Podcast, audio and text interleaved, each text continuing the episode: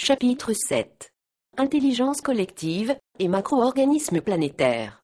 Une intelligence collective, pourquoi faire? Les hommes construisent ainsi, de l'intérieur, un macro-organisme planétaire, une sorte de cerveau dont nous devenons les neurones, le sybionte 1. Des millions d'usagers, de pronétaires, contribuent à enrichir ce méta-ordinateur parallèle, que l'on appelle aujourd'hui Internet ou World Wide Web. Comme le fait remarquer Kevin Kelly 2, le plus étonnant dans cette machine gigantesque dont nous sommes les éléments vivants est qu'elle fonctionne sans interruption depuis maintenant plus de 15 ans. Dans quelques dizaines d'années, le système comportera sans doute son propre système immunitaire, comme celui d'un organisme vivant, capable de lutter contre les virus dans l'intérêt de tous. C'est d'ailleurs l'objectif du futur Internet appelé GENI, Global Environment for Networking Investigation, lancé à l'initiative de la NSF, National Science Foundation, est fondé sur une architecture informationnelle à même d'améliorer l'email, de lutter contre les virus, les spams ou les hackers. Le surprenant phénomène global auquel nous contribuons peut être décrit de la manière suivante. Aujourd'hui, nos ordinateurs fonctionnent à partir d'operating systems, en abrégé au Microsoft Windows, Mac ou Linux, sans lesquels écrire, calculer, envoyer des emails ou encore stocker ses photos ne serait pas possible. Bientôt, Internet deviendra l'os universel dont se servira la collectivité. La grande question sera alors, qui seront les programmeurs de cet os ouvert et collaboratif? La réponse est simple, ces programmeurs sont déjà en action. Ce sont les internautes eux-mêmes, c'est-à-dire les pronétaires. Le web du futur sera notre web. Chacun contribuera à charger, uploader, de l'information vers ce système global, à partir de son ordinateur, de son PDA, de sa caméra numérique, ou de son camphone. 1. Voir Joël de René, L'homme symbiotique, Hop. Si. 2. Kevin Kelly, WERT Web, viré, août 2005.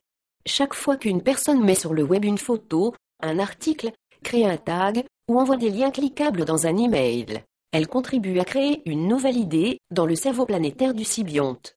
Quand une personne clique sur une page, modifie un blog, rédige un commentaire, elle reprogramme le méta-ordinateur de l'intérieur. De la même manière, chaque fois qu'une personne crée un lien, enregistre un favori, ou ajoute une adresse email dans ses contacts, elle contribue à renforcer des liens physiques, presque biologiques ou cyberneurologiques. Et cela selon un processus analogue au processus d'apprentissage qui, dans le cerveau, renforce certaines connexions entre des neurones, contribuant à la mémorisation des informations et des émotions. Dans l'optique de l'économie traditionnelle, chaque personne envoyant de l'information vers le web est censée recevoir en retour une rémunération, une reconnaissance ou de l'information à valeur ajoutée. Dans la nouvelle optique de cette os globale, les producteurs d'informations ne s'attendront plus à ce que chaque élément transmis dans la mémoire du réseau soit téléchargé par un usager contre une rémunération, quelle qu'elle soit. Au contraire, les informations spontanées s'accumulent en constituant une gigantesque base de données réutilisables par chacun à tout instant, grâce aux puissants moteurs de recherche contextuels et intuitifs qui se mettent en place. Le terme des intuitions est d'ailleurs approprié. L'intuition fonctionne dans notre cerveau à partir de bribes d'informations inconscientes, mais qui se relient subitement à la suite d'une émotion, d'une lecture, d'un événement. Ainsi, les pronétaires, assistés par des agents intelligents, seront capables de regrouper, de faire converger, de réutiliser des informations mises en mémoire par d'autres sur tous les sujets imaginables. Chaque outil qu'ils utilisent, voire chapitre 3, sera une fenêtre ouverte sur cet immense ordinateur. Il n'y aura plus de convergence technologique au sens où l'entendaient jadis les grandes entreprises du multimédia. Les différentes technologies ne convergent pas par elles-mêmes.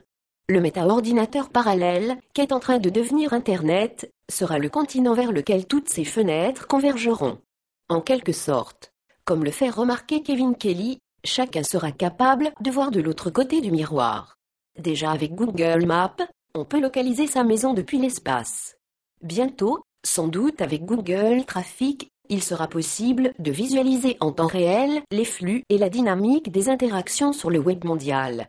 Google cherche ainsi à nous renvoyer notre propre activité en temps réel, nous permettant de prendre conscience, collectivement, de nos actions communes, et peut-être de notre intelligence collective. En attendant, une conscience collective Si l'évolution se produit à la fois de façon continue et discontinue, par palier, la courbe de l'Internet devrait traduire une croissance régulière du nombre d'utilisateurs, 700 millions au jour, du. On prévoit le doublement de ce chiffre d'ici 5 ans, pour approcher 1,5 milliard d'individus connectés, sur une planète de 7 milliards d'habitants environ.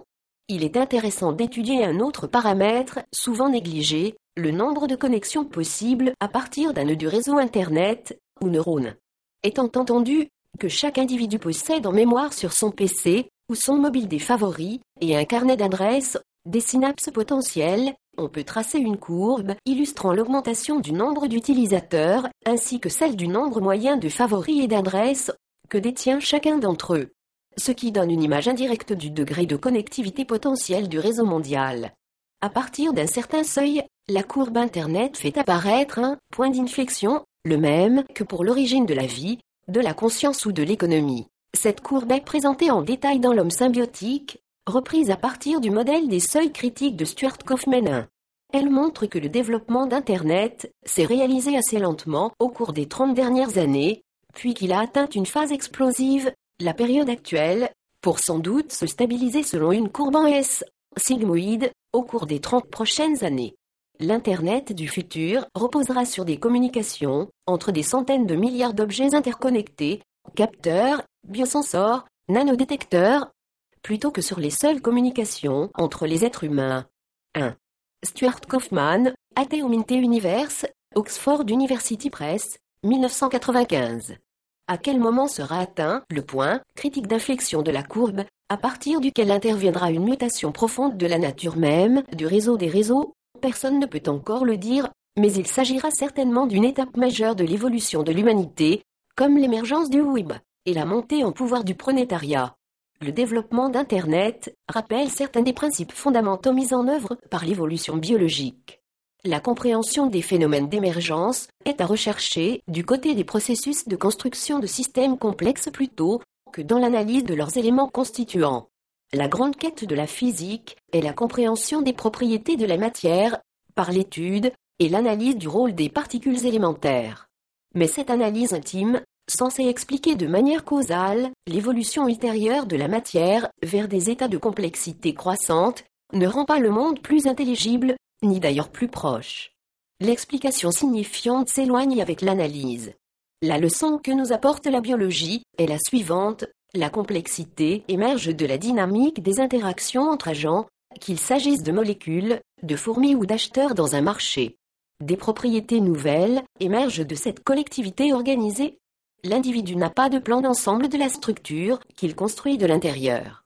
Les propriétés de ces systèmes complexes ne sont en aucun cas programmées dans les éléments qui les constituent. La vie, la conscience réfléchie, l'économie, Internet, naissent de manière chaotique de la dynamique des interactions. C'est pourquoi le phénomène Internet nous fait entrer dans un nouveau paradigme, il nous oblige à tenter de comprendre, par la synthèse plutôt que par l'analyse, comment les éléments se combinent dans des ensembles plus complexes. Cette démarche nous rapproche de la nature, de notre rôle au sein de l'écosystème informationnel Internet. Nous en sommes désormais une partie intégrante. Ce qui font des légitimes toute action consciente, au cœur de la dynamique du réseau.